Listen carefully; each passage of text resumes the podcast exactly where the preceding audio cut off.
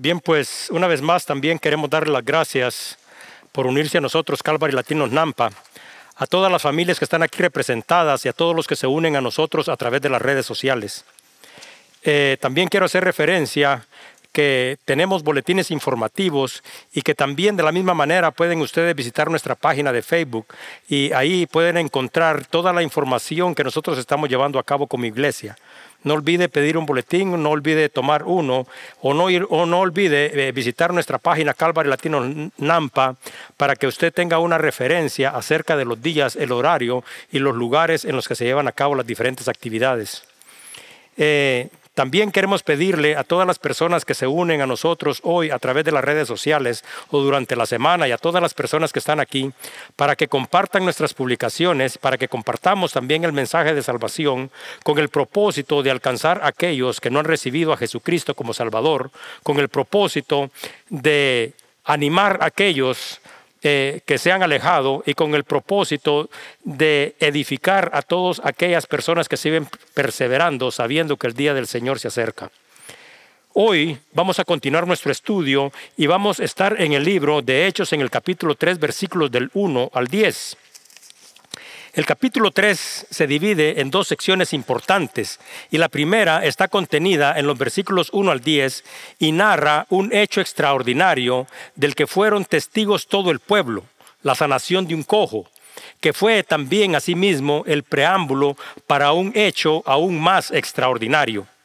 La segunda sección, contenida en los versículos 11 al 26, narra los hechos acontecidos después de este milagro narra acerca del segundo discurso de Pedro, que fue escuchado por una gran multitud de personas que estando conmocionados por la sanación de este hombre, al que todos conocían, se habían reunido en el pórtico de Salomón. Pórtico es un área techada que está sostenida por columnas. El pórtico de Salomón era un área adjunta al templo de Jerusalén, construida con el propósito de servir como un lugar de reunión.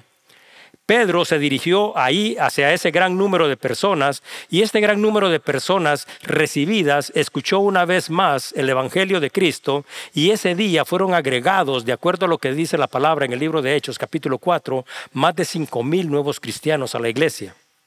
El pórtico de Salomón fue un lugar en el que Jesús estuvo, también fue un lugar donde se realizaron muchas señales y muchos prodigios, muchos milagros por los apóstoles a través del poder del Espíritu Santo. Dice en el libro de Juan 10:23, y Jesús andaba en el templo, en el pórtico de Salomón. Y también en Hechos 5.12 dice, por la mano de los apóstoles se hacían muchas señales y prodigios en el pueblo y estaban todos unánimes en el pórtico de Salomón. Por lo tanto, el pórtico de Salomón es eh, un lugar de reunión que está adjunto al templo y es un lugar importante y en ese lugar se llevaron a cabo extraordinarios milagros que sirvieron para la edificación de todas aquellas personas que tuvieron la oportunidad de observar ese tipo de milagros y poder ver el mover del Espíritu Santo y su poder. En Hechos 3, 1 al 10 dice, Pedro y Juan subían juntos al templo a la hora novena, la de la oración, y era traído un hombre cojo de nacimiento, a quien ponían cada día la puerta del templo que se llama la Hermosa, para que pidiese limosna de los que entraban en el templo.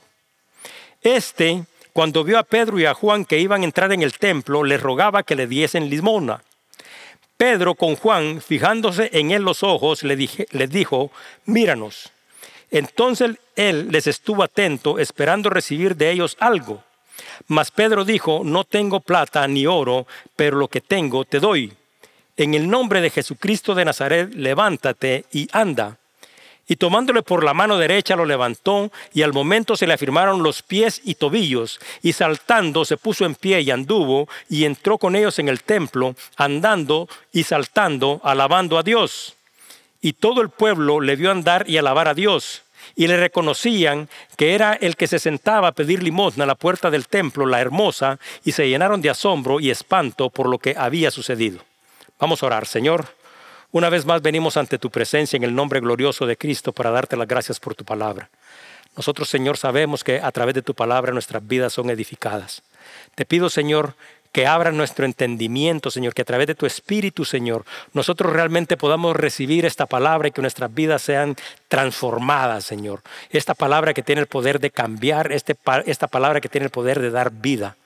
Te pido, Señor, que nos unas a todos en un mismo espíritu, que tu Santo Espíritu se mueva en este lugar y que en cada uno de nosotros, Señor, en una forma individual, esté esa sed y esa necesidad de ti, Señor. Permite que esta palabra venga a la vida de cada uno de nosotros y que dé fruto al ciento por uno. Todo te lo pedimos en el nombre glorioso de Jesucristo, Señor nuestro. Amén. Bien, pues los propósitos, eh, los milagros tienen un propósito. Y este propósito a veces va más allá de lo evidente, va más allá de lo que nosotros podemos percibir, va más allá de lo que nosotros podemos ver. Cuando nosotros nos damos cuenta que en las escrituras hay narradas una gran cantidad de milagros, debemos nosotros de detenernos y observar los detalles y las circunstancias y las implicaciones que cada uno de estos milagros contiene. En el capítulo 2 del libro de Hechos se describe que el pueblo de Jerusalén o la ciudad de Jerusalén estaba conmocionada por todos los acontecimientos de los que ya hemos hablado de los cuales ellos eran testigos. Todos nosotros sabemos, y también el pueblo había sido testigo, que después de la muerte de Jesucristo, después de su, de su resurrección, después de su ascensión al cielo, había descendido el Espíritu Santo y los apóstoles habían sido llenos de él, habían sido revestidos de poder y a través de ellos, como dice la palabra misma, se llevaban a cabo muchos milagros y muchos prodigios. Eso es lo que dice Hechos 2.43 cuando dice, y sobrevino temor a toda persona y muchas maravillas y señales eran hechas por los apóstoles. Aquí en el capítulo 3 se describe una de estas maravillas, uno de estos milagros eh, que fue llevado a cabo por ellos y estos alcances del milagro este tienen una repercusión que va más allá de lo aparente. Y hoy nosotros a través del Espíritu analizaremos cuáles son las implicaciones, cuál es el impacto, cuál es la actitud de todas aquellas personas que participan y cuál es ese mover del Espíritu Santo del que habla la palabra. En el versículo 1 dice, Pedro y Juan subían juntos al templo a la hora novena, la de la oración.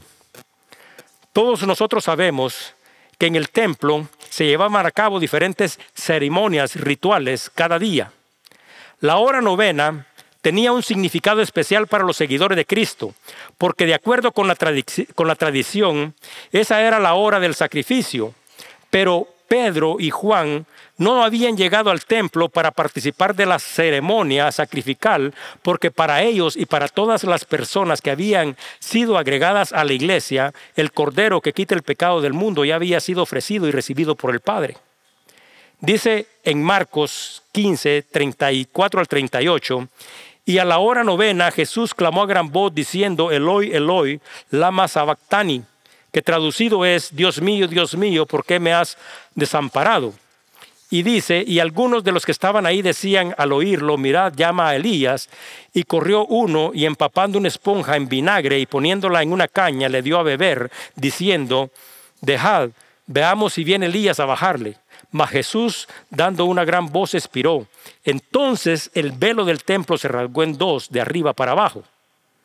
Y en Juan 19:30, que también habla acerca de estos sucesos, dice, Juan 19:30, cuando Jesús hubo tomado el vinagre, dijo, consumado es, y habiendo inclinado la cabeza, entregó su espíritu.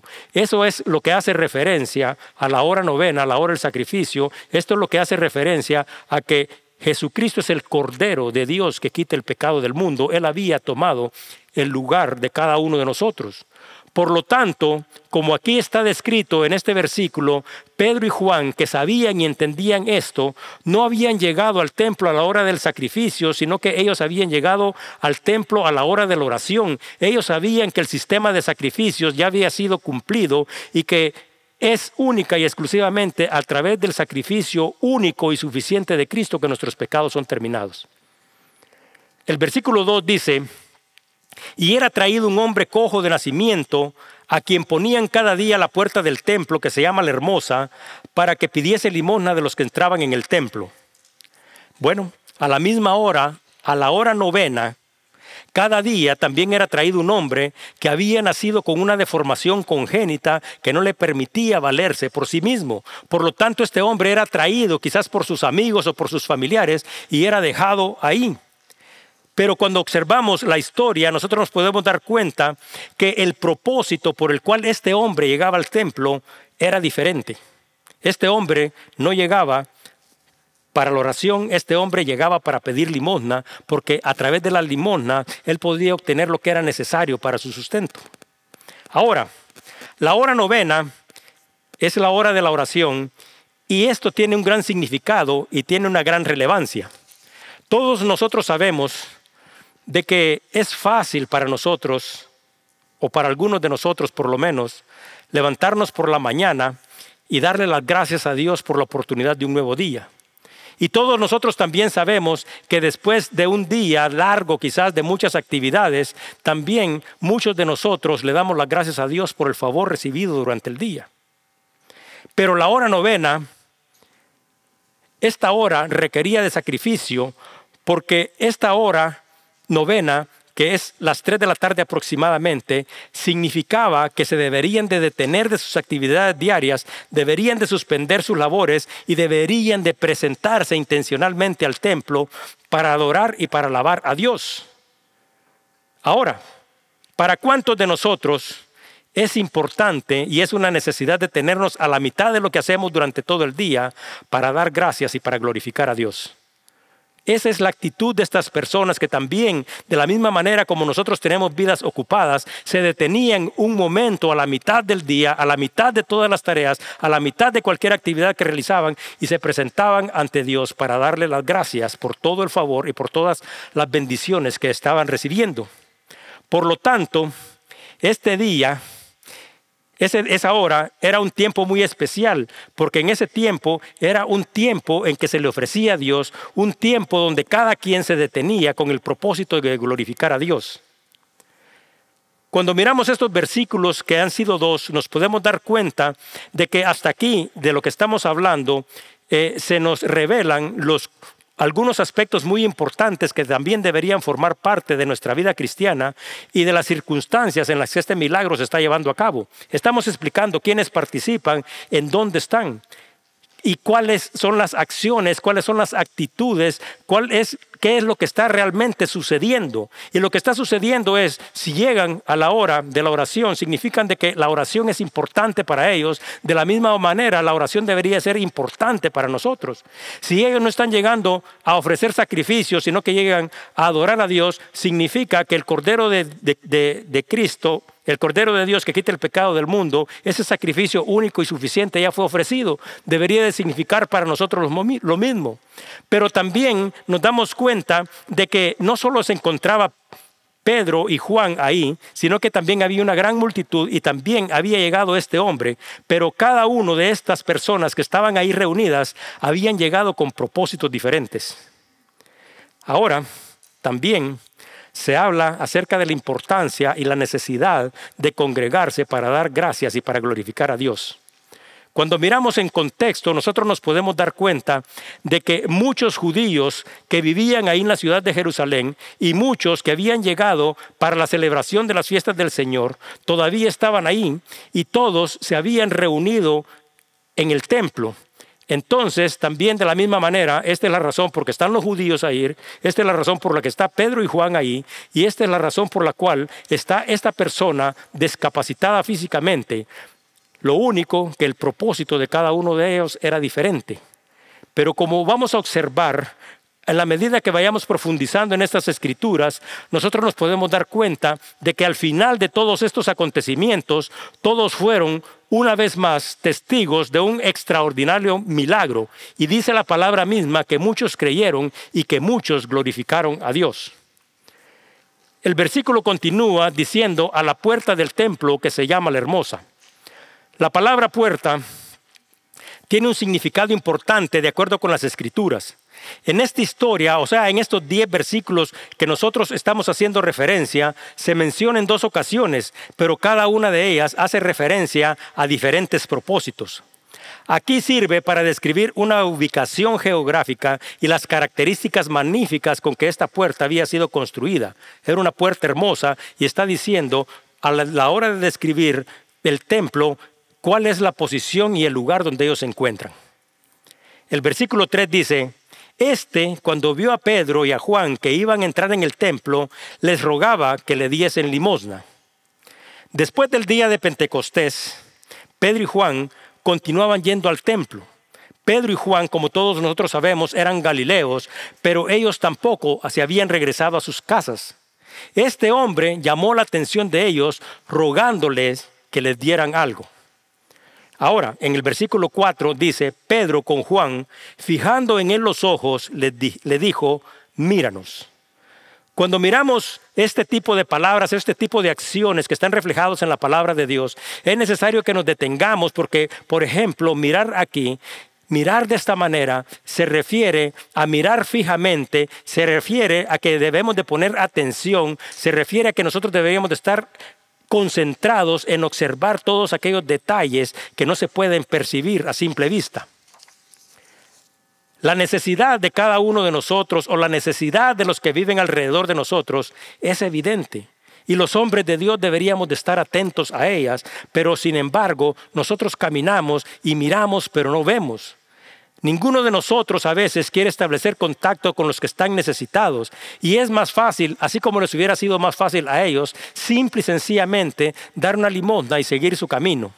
Pero esto no fue lo que Pedro y Juan hicieron. Ellos querían revelar el poder de Dios, pero ellos no podían revelar el poder de Dios a esta persona si esta persona no estaba poniendo atención, si esta persona no estaba enfocada en lo que ellos iban a hacer. Muchas veces Dios está hablando a la vida de cada uno de nosotros y nos está instruyendo. Pero si nosotros de la misma manera como esta persona no estamos atentos y no ponemos atención, entonces nosotros no podemos recibir lo que Dios tiene preparado para cada uno de nosotros.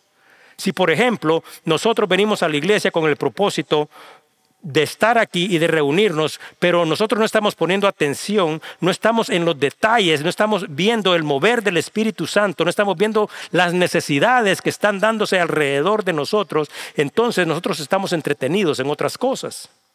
Este hombre, como dice la palabra, no estaba enfocado.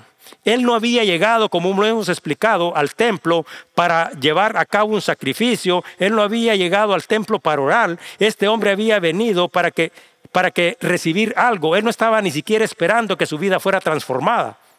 Pero cuando nos damos cuenta, Pedro y Juan llaman su atención porque están a punto de revelar algo extraordinario están a punto de cambiar su vida. Ahora, la palabra de Dios tiene este poder de transformar la vida de cada uno de nosotros. Pero nosotros cuando nos reunimos, ¿a qué venimos a la casa de Dios? ¿Venimos acaso a pedir este tipo de atención, a abrir nuestro corazón, a permitir que la palabra dé fruto en la vida de cada uno de nosotros?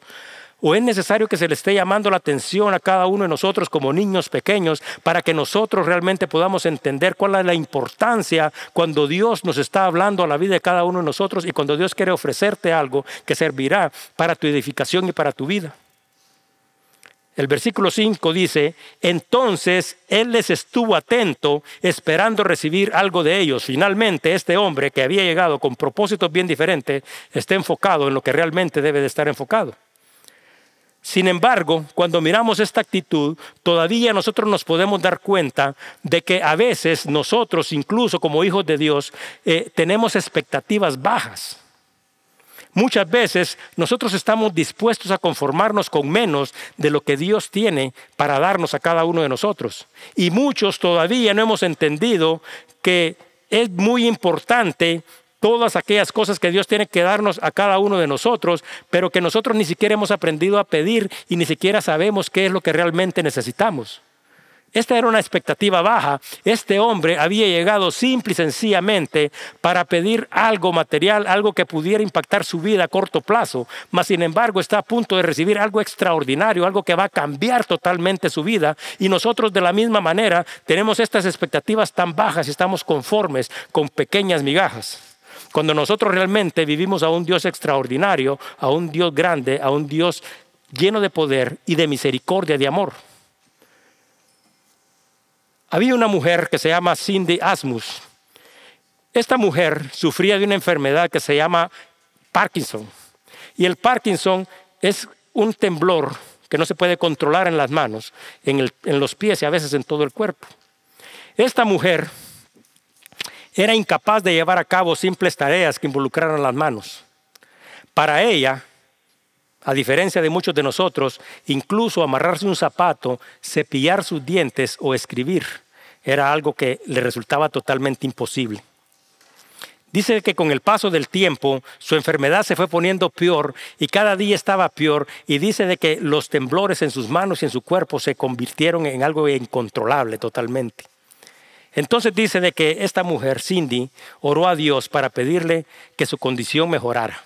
Simple y sencillamente le estaba pidiendo que mejorara que se detuviera un poquito por la posibilidad de tener la oportunidad siquiera de amarrarse un zapato, de cepillar sus dientes, que son actividades sencillas para cada uno de nosotros. Entonces dice de que un día estaban todos congregados en el templo y el pastor preguntó que si alguien necesitaba oración y dicen que Cindy se levantó, se arrodilló ante el altar de Dios y le pidió que la sanara. Ella relata que Dios le respondió y dice que le dijo, te voy a curar, pero el momento no es oportuno. Dice que unos meses más tarde estaban reunidos en una casa en un momento de oración y la iglesia se había congregado ahí y ella, estando y participando en las actividades que se estaban llevando a cabo, de repente se dio cuenta de que sus manos habían dejado de temblar. Ella cree que su confianza en Dios para sanar su enfermedad física fue la clave para ser sanada. Ella simple y sencillamente había pedido un poquito más de control, pero Dios había excedido lo que ella había pedido porque nosotros servimos a un Dios grande y misericordioso que sobrepasa las expectativas de cada uno de nosotros. Versículo 6 dice, mas Pedro dijo, no tengo plata ni oro, pero lo que tengo te doy. En el nombre de Jesucristo de Nazaret, levántate y anda. Tres personas caminaban por un bosque iba caminando un hombre rico, un joven, estudiante y un anciano. El hombre rico se acerca al anciano y le dice, me han dicho que eres una persona muy poderosa y que incluso puedes hacer milagros. Me han dicho que tienes la capacidad y el poder para sanar enfermos y tienes el poder para hacer que los ciegos puedan ver. Entonces el anciano le responde, a esos milagros a los que te refieres, solo los puede hacer alguien realmente poderoso, no un hombre como yo. Yo solo le pido a Dios que conceda su favor a los enfermos y si es la voluntad de Dios, Él nos permitirá ver su gloria.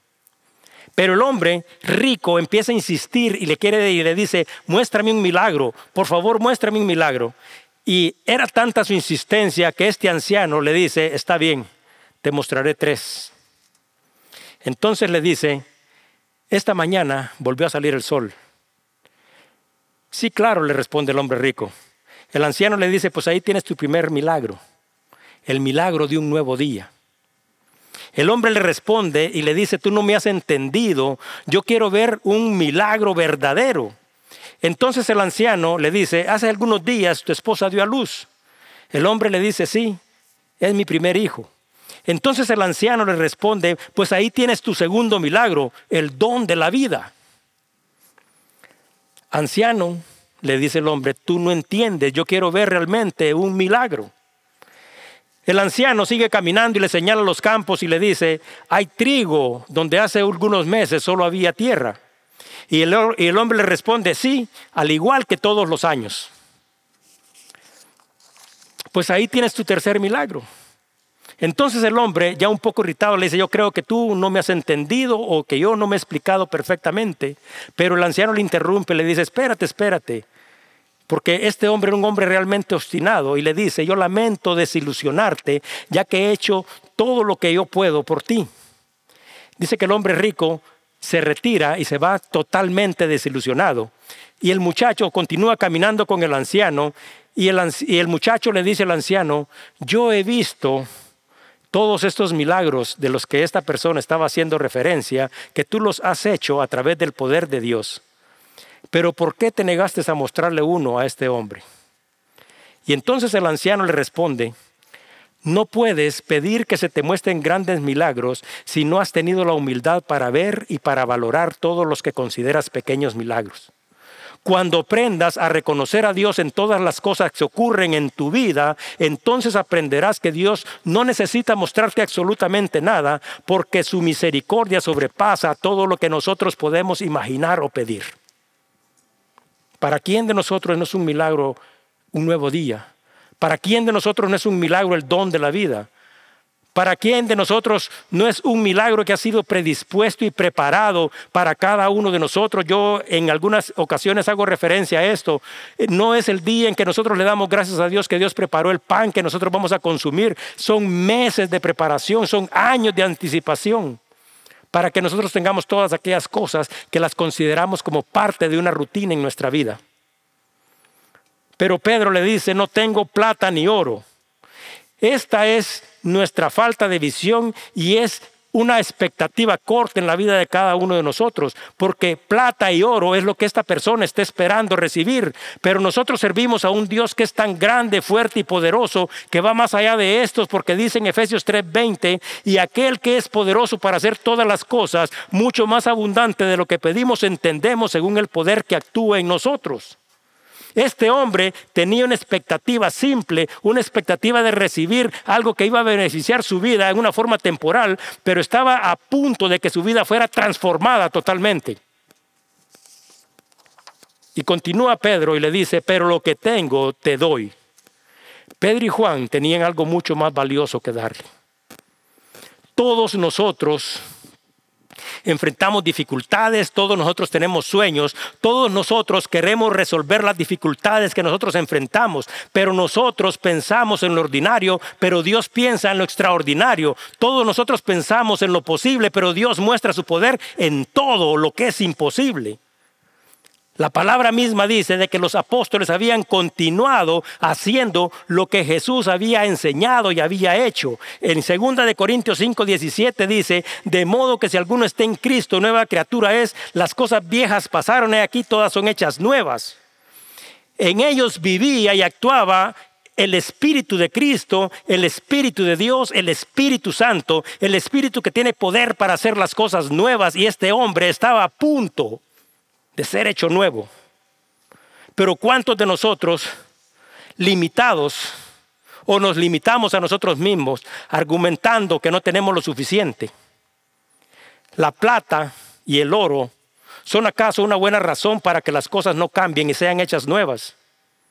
Lo que nosotros tenemos es suficiente si nosotros tenemos el Espíritu de Dios en nosotros, porque el Espíritu de Dios puede transformar tu vida y si tienes el Espíritu de Dios tú puedes transformar la vida de todos los que están a tu alrededor y no lo harás con tus propios recursos, sino que lo harás con una fuente inagotable de poder que es la fuente del poder de Dios. Entonces, si nosotros no tenemos oro ni plata, pero tenemos el Espíritu de Dios, nosotros podemos llevar esperanza donde no hay, podemos llevar paz donde no hay, podemos llevar vida donde no hay, y podemos llevar vida eterna donde no hay. Y todo, como dice la palabra misma, lo hace un mismo Espíritu, el Espíritu de Dios, que vive en cada uno de nosotros. Pedro y Juan, de la misma manera que nosotros deberíamos de hacerlo, reconocieron el poder que estaban a punto de revelar, pero este poder sabían ellos que no procedía de ellos, sino que procedía de Cristo. Porque Pedro se acerca y les dice, en el nombre de Jesucristo de Nazaret. El nombre de Jesús es importante por su significado y por lo que representa. Hay poder y todos nosotros sabemos en el nombre de Cristo. El nombre de Cristo significa Dios salva. Dice en Hechos 2.38, Pedro les dijo, arrepentíos y bautícense cada uno de vosotros en el nombre de Jesucristo para perdón de los pecados. Hechos 4:11 dice, y en ninguno otro hay salvación porque no hay otro nombre bajo el cielo dado a los hombres en que podamos ser salvos. Y Filipenses 2.9.10 dice, por lo cual Dios también lo exaltó hasta lo sumo y le dio un nombre que es sobre todo nombre, para que en el nombre de Jesús se doble toda rodilla de los que están en los cielos y en la tierra y debajo de la tierra. Entonces tenemos a Pedro y a Juan diciendo en el nombre de Jesús. Y nosotros debemos de entender esta parte de que ese poder que se mueve en nosotros no se mueve porque nosotros seamos buenos, sino que porque es la gracia y la misericordia de Dios y Dios ha puesto en cada uno de nosotros de su espíritu. Entonces nosotros de la misma manera debemos de saber y de entender que en el nombre de Jesús se realizan los milagros, que en el nombre de Jesús hay perdón de pecados, que en el nombre de Jesús hay salvación, que en el nombre de Jesús se doblará toda rodilla y que en el nombre de Jesús está la vida y la plenitud eterna. Entonces ellos están ahí y dicen, en el nombre de Jesús de Nazaret. Pero continúa y le dice, levántate y anda. Todos nosotros sabemos y conocemos nuestros cuerpos. El cuerpo humano es una de las creaciones más complejas. Cada uno de nuestros miembros, nuestras manos, nuestros órganos, tiene una función determinada y una función que es específica. Pero hay casos en que estos miembros y estos órganos no funcionan como deberían de funcionar. Por eso es que también nosotros nos damos cuenta que la medicina se ha especializado en diferentes áreas de acuerdo con la parte del cuerpo que está afectada. Hay personas que se dedican al estudio del corazón, personas que se dedican al estudio de las manos, otras al estudio de los pies, porque se ha especializado, porque cada uno de estos órganos y de estos miembros que nosotros tenemos en nuestro cuerpo tienen funciones determinadas y específicas. Entonces miramos a este hombre, porque estamos analizando todos los hechos que están ocurriendo. Este hombre tiene una discapacidad física que está ubicada en sus pies y en sus tobillos y esto no le permite caminar. Y Lucas, inspirado por el Espíritu Santo, fue quien escribió el libro de Hechos. Pero Lucas, además de ser un cristiano, era un médico. Y aquí Lucas describe detalladamente un acontecimiento que supera nuestro conocimiento, que supera nuestras leyes naturales y que no puede ser explicado científicamente. Lucas está describiendo un milagro. Dentro de un proceso natural, dentro de un proceso normal, cuando nosotros crecemos y nos desarrollamos, nuestros miembros se fortalecen y a través de la utilización de ellos nosotros podemos llevar a cabo acciones que para algunos de nosotros parecen simples. Cuando crecemos aprendemos a caminar, cuando eh, crecemos aprendemos a utilizar nuestras manos, lo que significa que nuestras piernas se fortalecen para que tengamos esa posibilidad de caminar, nuestras manos se fortalecen para que tengamos la capacidad de sostener y somos capaces de comer, somos capaces de escribir. Pero miramos a este hombre, este hombre, como analizaremos más adelante, nos damos cuenta de que había nacido así. Sus tobillos y sus pies, incluso quizás sus piernas, no se habían desarrollado dentro de este proceso que era normal para muchos de nosotros. Por lo tanto, la debilidad de este hombre era evidente.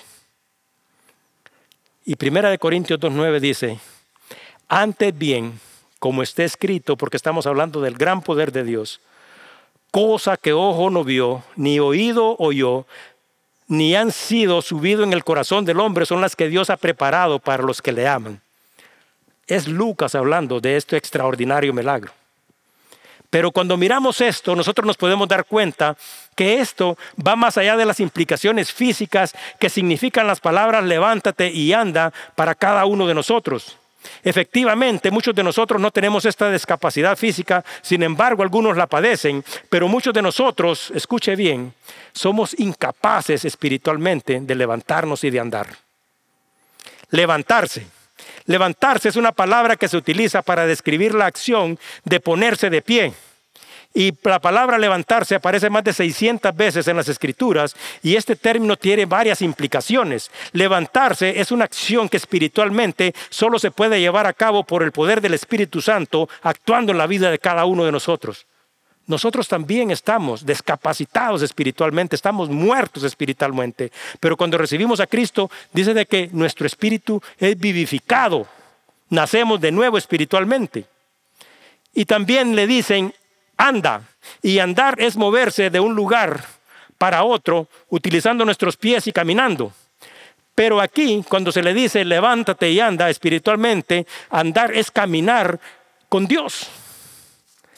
Ahora, cuando nosotros entramos en una relación íntima con Dios, a través de nuestra fe en Jesucristo, se convierte el andar en una de las actividades más importantes de nuestra vida. No es una acción que nosotros llevamos a cabo los días domingos cuando venimos a la iglesia. No es una acción que solo llevamos a cabo en las actividades de la iglesia, sino que se convierte en el principal objetivo. Dios está con nosotros todo el tiempo y nosotros estamos con Dios todo el tiempo. Entonces, levantarse y andar es un cambio de nuestra condición y es moverse de un lugar a otro. Y es exactamente, aunque este es un ejemplo físico de lo que está pasando, lo que sucede en la vida de cada uno de nosotros. Nosotros estamos en una posición, estamos en el suelo, estamos muertos, pero por el poder del Espíritu Santo, nosotros somos levantados. Entonces ahora ya no estamos incapacitados para caminar con Dios. Y los judíos, hablando en términos físicos, ellos sabían, porque se les había descrito en múltiples ocasiones, que cuando el reino de Dios se hubiera acercado, ellos serían testigos de este tipo de milagros. Dice en Isaías 35, 5 y 6, entonces los ojos de los ciegos serán abiertos y los oídos de los sordos se abrirán, entonces el cojo saltará como un ciervo y cantará la lengua del mudo, porque aguas serán cavadas en el desierto y torrentes en la soledad. Este milagro para este hombre y para nosotros tiene mayores implicaciones espirituales que físicas. Versículo 7 dice, y tomándole por la mano derecha, le levantó y al momento se le afirmaron los pies y los tobillos. Hemos descrito de que este hombre no tuvo la posibilidad de desarrollarse físicamente. Sus piernas, sus tobillos y sus pies son débiles. Entonces esto todavía, le voy a decir, es aún más extraordinario porque este es un milagro que sucede a una persona que es incapaz ni siquiera de moverse. Pero una cosa es decirle a alguien, levántate y anda, pero otra, así como dice la palabra, es tomarlo de la mano y levantarlo, porque eso se convierte en una osadía. Pero esto se llevó a cabo porque era el poder de Dios actuando en ellos. Este es el poder de Dios actuando a través de Pedro y es el poder de Dios actuando en la vida de este hombre. Pedro lo levanta e inmediatamente el poder del Espíritu fluye a través de ellos. Uno lo recibe y otro lo está dando. El don de sanidad es un don dado por el Espíritu y es una capacidad sobrenatural para restaurar la capacidad de los órganos y de los miembros del cuerpo a un estado de funcionamiento normal. Pero sin embargo nos damos cuenta en la historia que también se convierte en parte de nuestra historia que uno pide una cosa y Dios nos da lo que realmente necesitamos y no necesariamente nos da lo que nosotros queremos. Porque si Dios nos estuviera dando a nosotros lo que nosotros queremos, entonces ¿en dónde podríamos ir a parar? El versículo 8 dice, y saltando se puso en pie y anduvo y entró en él y con ellos en el templo andando y saltando y alabando a Dios. Observen nada más la actitud. Este hombre, después de haber sido sanado, lleva a cabo tres acciones que deben de formar también parte de nuestra vida cristiana. La primera que llevó a cabo dice que entró con ellos en el templo. ¿Qué es lo que estábamos diciendo al principio? Luis estaba diciendo al principio acerca de esto. Se unió con los hijos de Dios. Haber sido sanado lo permitió a él unirse a ellos y entrar en el templo. Pero no solo entró, sino que dice, andando y saltando. ¿Qué quiere decir? De que él había recibido un don y este don era el don de caminar. Entonces este hombre inmediatamente, después de haber recibido el don, ¿qué es lo que hace? Lo utiliza. No simple y sencillamente dice, yo voy a caminar mañana. Entonces, de la misma manera, cada uno de nosotros recibe un don y si nosotros imitáramos la actitud de este hombre, significa que cuando nosotros nacemos de nuevo y de parte del Espíritu recibimos un don, ¿será que ese don debe de esperar una semana, un mes o incluso años para ser utilizado? Porque cuando miramos nuestra propia vida, nosotros sabemos que de parte del Espíritu de Dios, que está en cada uno de nosotros, hemos recibido... Eh, dones extraordinarios, una capacidad sobrenatural para la edificación unos de otros, pero ¿qué es lo que sucede? Años guardados y puestos por un lado. Y les voy a hacer una advertencia. Dice la palabra que nosotros de todas las cosas que hemos recibido haremos cuenta. Por lo tanto, cada uno de nosotros debe de poner en práctica esos dones y esos talentos que de parte del Espíritu ha recibido, porque nosotros cuando nacemos de nuevo tenemos una responsabilidad y tenemos que cambiar, así como dice este, levántate y ande, un cambio de actitud, un cambio de lugar, nosotros somos hechos nuevos y ahora somos diferentes. Pero también el mismo versículo dice, alabando a Dios. ¿Qué es lo que significa eso? Él empezó a glorificar a Dios. Él recibió sanidad, él recibió restauración y él tuvo una actitud correcta. Ahora, paralelamente, hablando en una forma espiritual con cada uno de nosotros, nosotros éramos espiritualmente incapaces de caminar con Dios. Pero Dios nos sanó y recibimos de su espíritu lo que nos da fortaleza para hacer la voluntad de Dios. Y si usted ha recibido el Evangelio de Cristo, y ha recibido ese poder en usted, cuál es la actitud que usted tiene, usted está actuando de acuerdo al don, al regalo y al espíritu que ha recibido. Su estilo y su forma de vida reflejan que realmente usted es un hijo de Dios. Usted vive en obediencia y en sumisión a Dios. Usted, de la misma manera, porque estamos hablando de estas tres cosas, glorifica a Dios en todo lo que hace. O simplemente nos convertimos como aquellos que trabajan hasta los, hasta los días domingos porque creen que el oro y la plata son más importantes que una relación con Dios. Pedro y Juan le dicen, nosotros no tenemos ni oro ni plata. Y tampoco ese hombre quizás tenía oro ni plata y por eso quizás la estaba pidiendo, pero después de haber sido llenos del poder del Espíritu Santo, dice que ellos entraron juntos y que ellos glorificaban a Dios. ¿Y se acuerdan por qué es importante la hora novena? Porque ellos habían interrumpido su vida, su día, para ir al templo a dar gracias. A nosotros, como hijos de Dios, ni siquiera se nos pide que vengamos cada día a la hora novena. Pero ¿cuántos de nosotros nos detenemos a veces en nuestras vidas ocupadas? Y no estoy diciendo que te tienes que venir al templo o que tienes que juntarte, pero ¿cuántos de nosotros a veces tomamos un momento, un momento a mitad de las actividades que nosotros estamos llevando a cabo para dar gracias a Dios y para glorificarlo en nuestras vidas ajetreadas?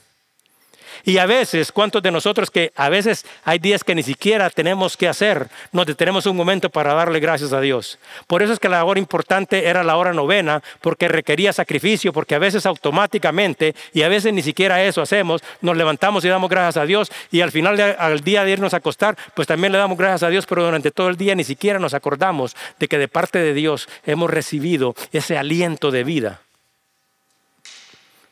El versículo 9 y 10 dice, y todo el pueblo le vio andar y alabar a Dios. Y le reconocían que era el que se sentaba a pedir limosna a la puerta del templo, la hermosa. Se da cuenta de que aquí se utiliza nuevamente la palabra puerta, solo que en una forma diferente, y dice que se llenaron de asombro y espanto por lo que había sucedido. Entonces, ahora vamos a explicar la puerta al principio está señalando un lugar específico donde se habían reunido, pero aquí dice de que había sido esa puerta por la que ellos habían entrado.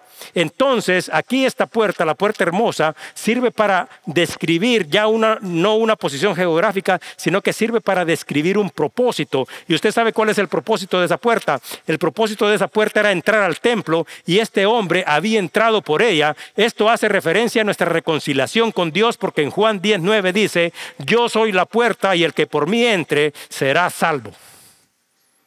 Él entró por esa puerta. Ahora, este hombre no solo había recibido la habilidad de caminar, él se había levantado y andaba en Cristo. La salvación y una nueva forma de vida, de vida le habían sido dadas por el poder del Espíritu que fue compartido por ellos. Cuando nosotros regresamos a los libros del Antiguo Testamento, nos podemos dar cuenta, por ejemplo, que en el libro de Éxodos y Números se hace referencia a que 600 mil hombres de entre 20 años o más salieron de Egipto. Después se, se, llevaron a cabo estudios posteriores que dicen que las familias más o menos en ese tiempo tenían aproximadamente cinco miembros por cada familia. Entonces, lo que significa que si solo habían sido contados los hombres y habían salido 600 mil, si estas familias estaban eh, instituidas por cinco miembros, significa que lo que realmente habían salido de Egipto era aproximadamente entre dos y tres millones de personas.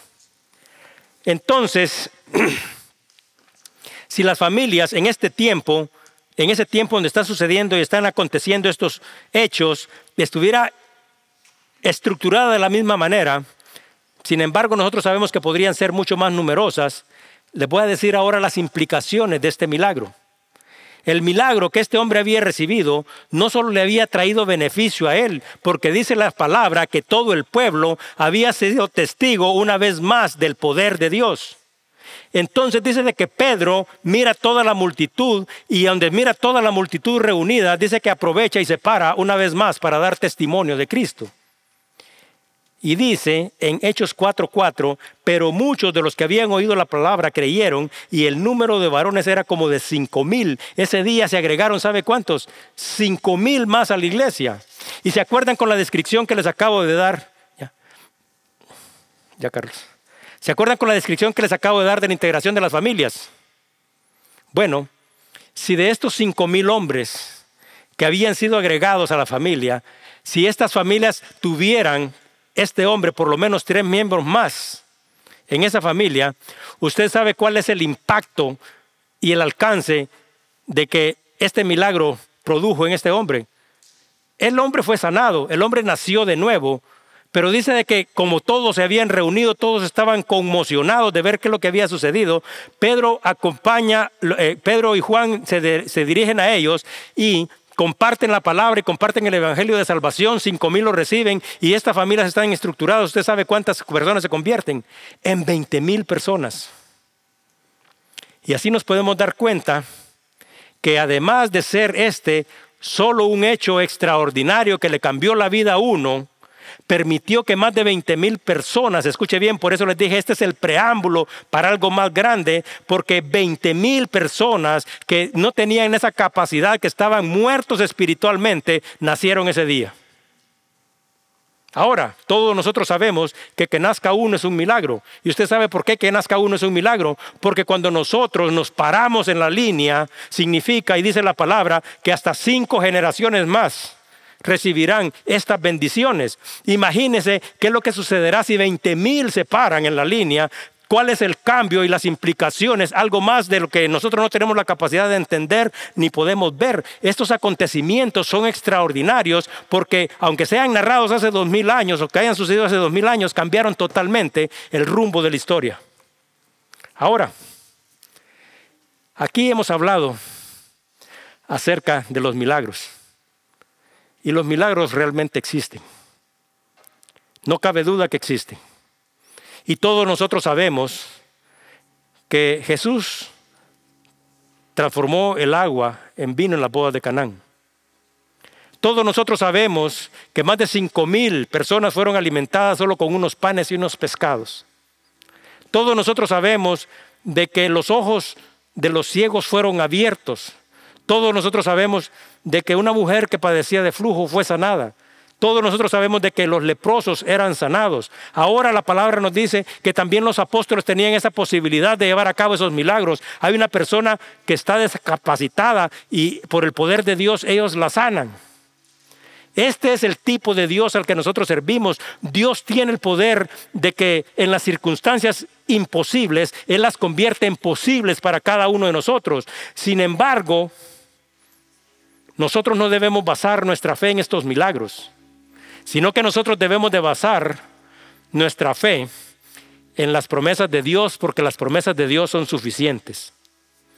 Y nuestra fe no debe de perderse cuando no recibimos lo que nosotros hemos esperado o que esperábamos recibir, porque Dios siempre sobrepasa nuestras expectativas y no tiene que demostrarnos absolutamente nada.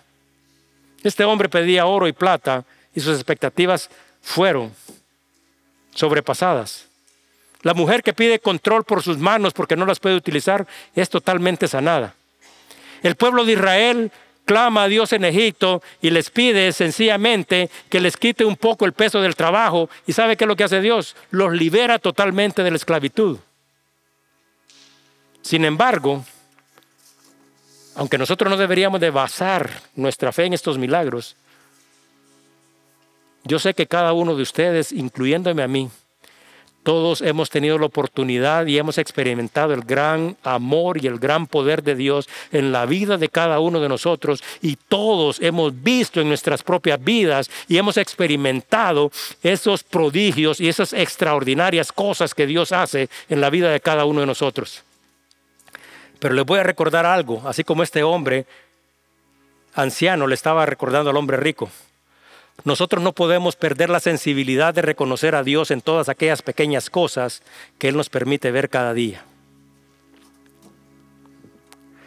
El milagro de un rostro triste es transformado por la esperanza. El milagro de un rostro enojado transformado por una sonrisa. El milagro de una vida sin esperanza ser llenada por la paz que sobrepasa todo entendimiento.